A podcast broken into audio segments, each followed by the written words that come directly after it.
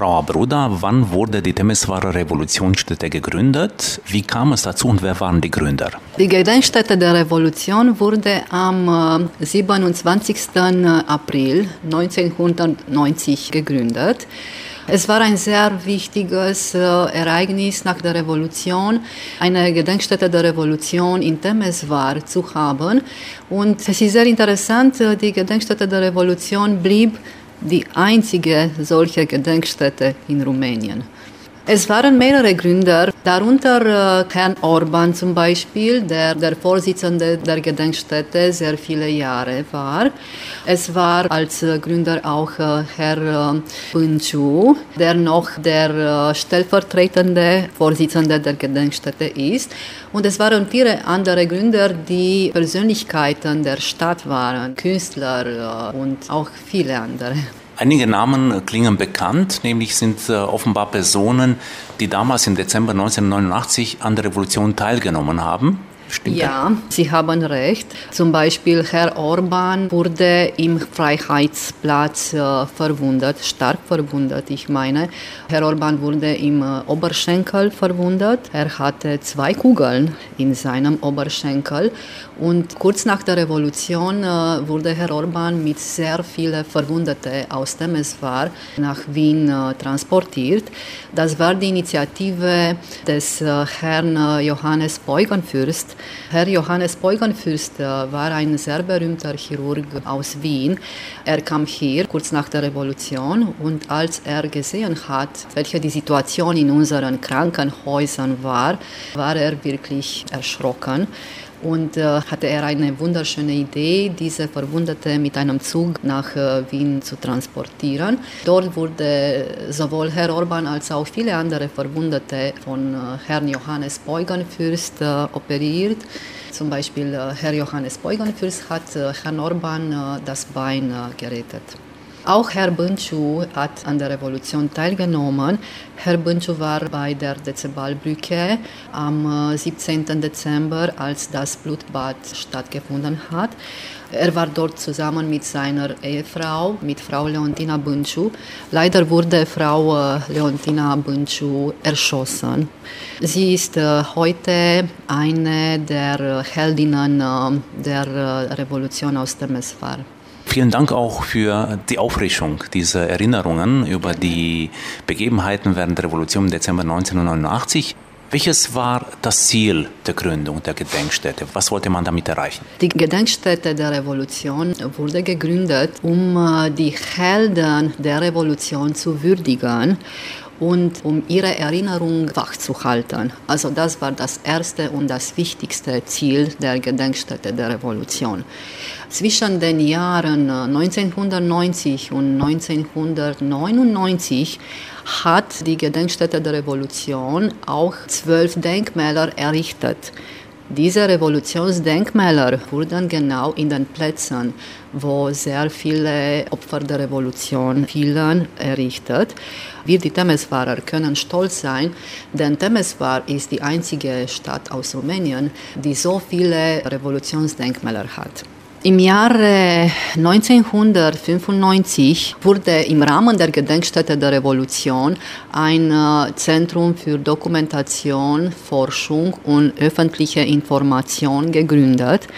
Und vier Jahre später, ich meine im Jahre 2000, wurde die Gedenkstätte der Revolution äh, als eine Einrichtung von nationaler Bedeutung äh, erhoben. Wie wird die Gedenkstätte angenommen? Wer sind die Besucher? Sind das eher Temeswarer oder Einheimische oder Touristen? Ja, Sie haben mir eine sehr gute Frage gestellt. Es ist eine Frage, die mir auch ähm, Bedauerungen äh, erweckt.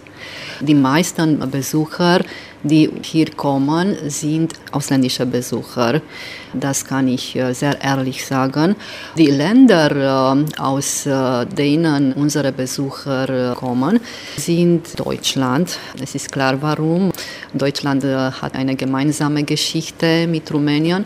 Es kommen auch Besucher aus Italien, Frankreich und natürlich auch aus anderen Ländern Europas. Es kommen auch Besucher aus den anderen Kontinenten. Wir haben auch rumänische Besucher aber nicht so viele, leider. Wir freuen uns, dass auch Temesfahrer in der letzten Zeit uns besuchen.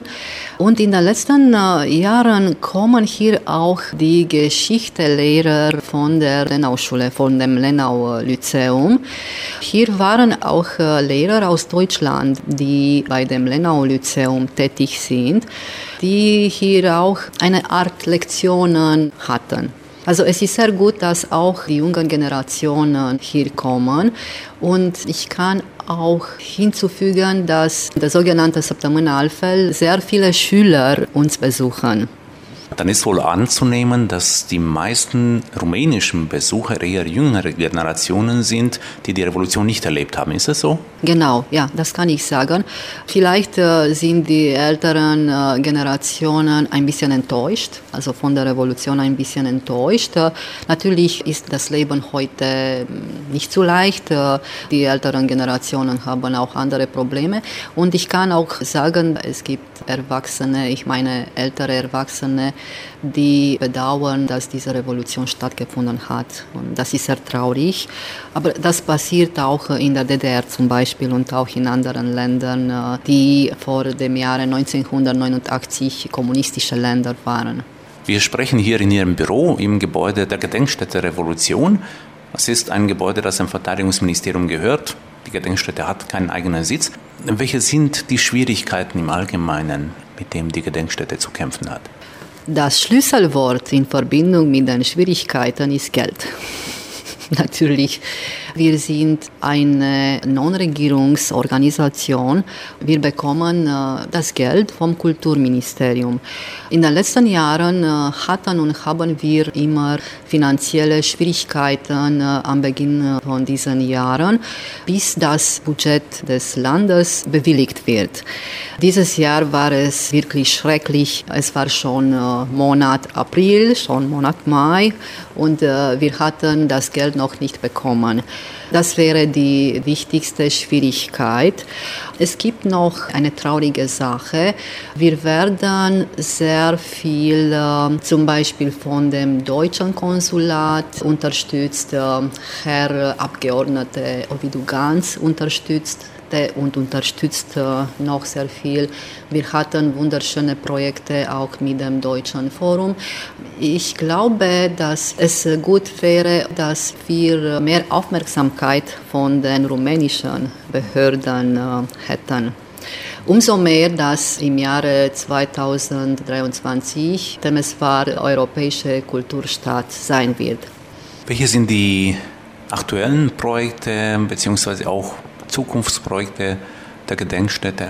Ich denke an einen äh, sehr berühmten Film. Der Titel des Films ist äh, Wenn es Dienstag ist, muss das Belgien sein.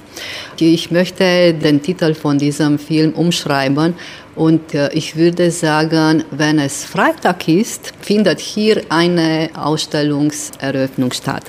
Zum Beispiel, äh, wir hatten schon die Eröffnung von einer sehr interessanten Ausstellung. Äh, es handelt sich um die Ausstellung, die wir von der Bundesstiftung zur Aufarbeitung der Diktatur bekommen haben.